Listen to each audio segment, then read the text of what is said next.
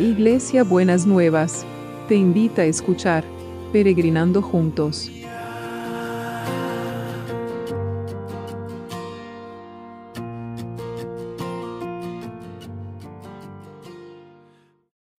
Buenos días mis peregrinos y peregrinas, ¿cómo andamos para empezar este miércoles que el Señor nos ha preparado?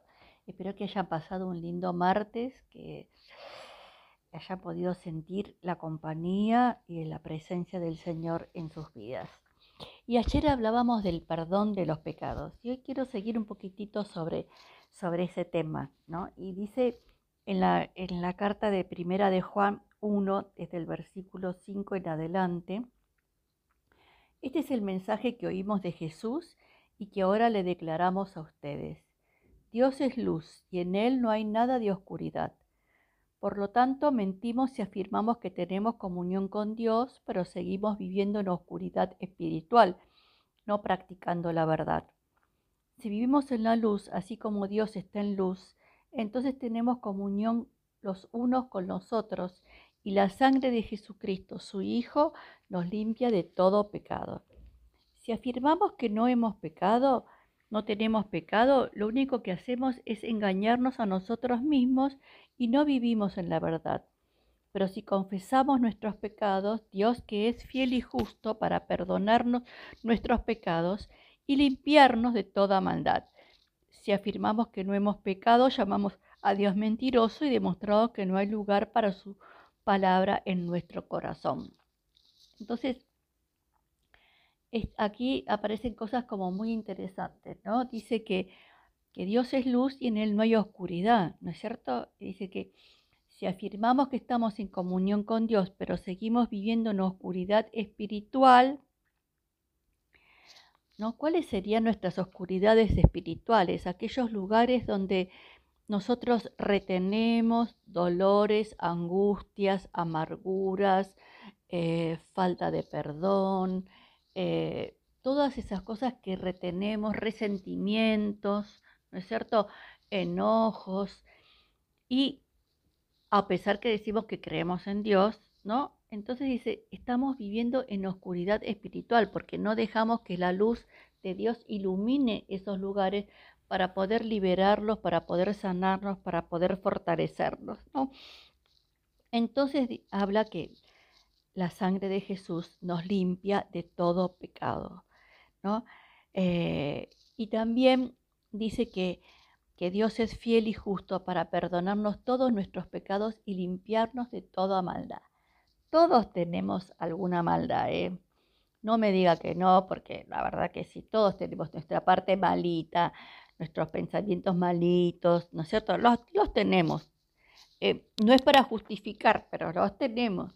Entonces tenemos que decir, Señor, limpiame, no quiero estar eh, albergando estos pensamientos malos, distorsionados, ¿no? Que, que, que en realidad no me ayudan ni me sostienen, sino que realmente me ponen, me hace el mal, me hace el mal a mi mente y me hace el mal a mi corazón. Así que limpiémonos de todas nuestras maldades, las malitas chiquititas y las malitas o los malitos grandes, ¿entiende? Entonces, porque más grande, más pequeño, todo es igual. Delante de, la, los ojos de Dios todo es igual. Así que limpiémonos de nuestras malitas, de nuestras cositas malitas. ¿De acuerdo? Muy bien, gracias Señor porque nos perdonás los pecados y nos limpias de todas nuestras maldades. Que podamos sentir plenamente que tu poder y tu amor nos limpia de todas nuestras maldades. Y te damos gracias, Señor, en el nombre de Jesús. Amén y amén. Y queremos traer a todos los que están en necesidad, Señor. Queremos traer a aquellos que necesitan consuelo, aquellos que necesitan paz, aquellos que necesitan, Señor, la sanidad, seguimos orando por todos los órganos, por todas las partes del cuerpo que pueden haber estado dañadas por el COVID o por otras enfermedades. Que tu mano de poder toque cada lugar, toque cada espacio, Señor, cada célula, cada órgano, te esté, Señor, liberando y sanando y trayendo libertad, Señor, y salud. Cuando tenemos salud, Señor, tenemos libertad.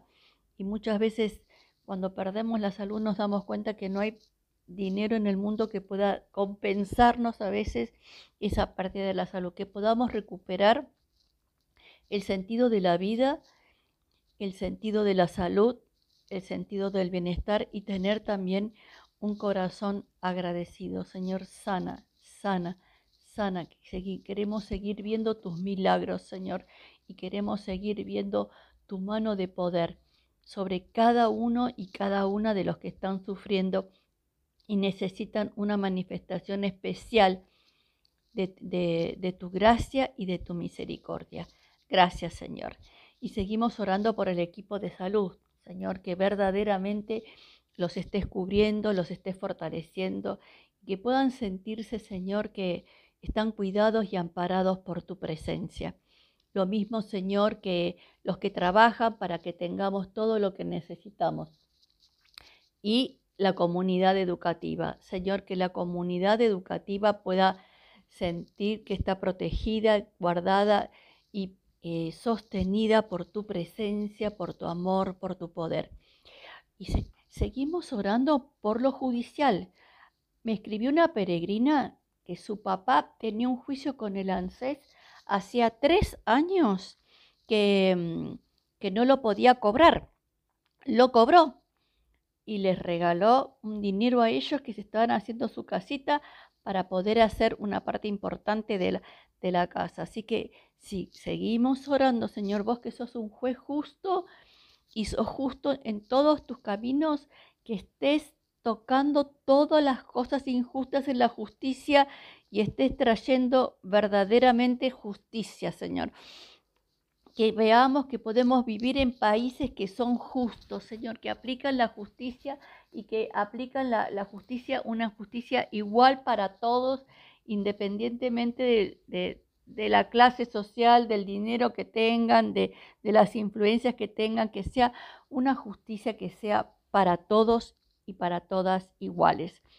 Y seguimos orando por el trabajo. Señor, bendecimos el trabajo, bendecimos cada oportunidad de trabajo. Bendecimos la economía de los países, Señor, que la maquinaria del trabajo esté, Señor, eh, moviéndose poderosamente y que no, no haya no, que a ninguno le falte el pan en la mesa, Señor, que vos proveas y multipliques sobrenaturalmente, que nadie le falte el pan en la mesa, Señor, que puedan tener todo lo que necesitan para, para proveer a sus familias y, a ellos mismos, Señor. Sea que estén solos, solo, te lo pedimos especialmente. Hoy quiero orar especialmente por los que están solos, Señor, aquellos que están solos, se tienen que sostener a sí mismos y no tienen familia que los pueda ayudar. Señor, que realmente vos seas su proveedor, que seas ese Padre generoso que los puede sostener y los puede fortalecer. Señor, y que puedan sentir que verdaderamente eh, hay alguien que se ocupa de cada una de sus necesidades. Y te damos gracias, Señor. Te damos gracias en el nombre de Jesús. Amén y amén. Bueno, ¿y cómo va a ser el abrazo de hoy? El abrazo de hoy va a ser así, mire. Si confesamos nuestros pecados, Dios que es fiel y justo para Dios es fiel y justo para perdonarnos todos nuestros pecados y limpiarnos de toda maldad. Entonces el Señor le dice que yo quiero que vos me confieses tus pecados para que yo pueda dejarte libre de todos tus pecados y limpiarte de toda tu maldad, la chiquita y la grande, la chiquita y la grande quiero limpiarte y quiero que tener hijos e hijas que estén limpios en sus corazones y en sus espíritus y en tus emociones.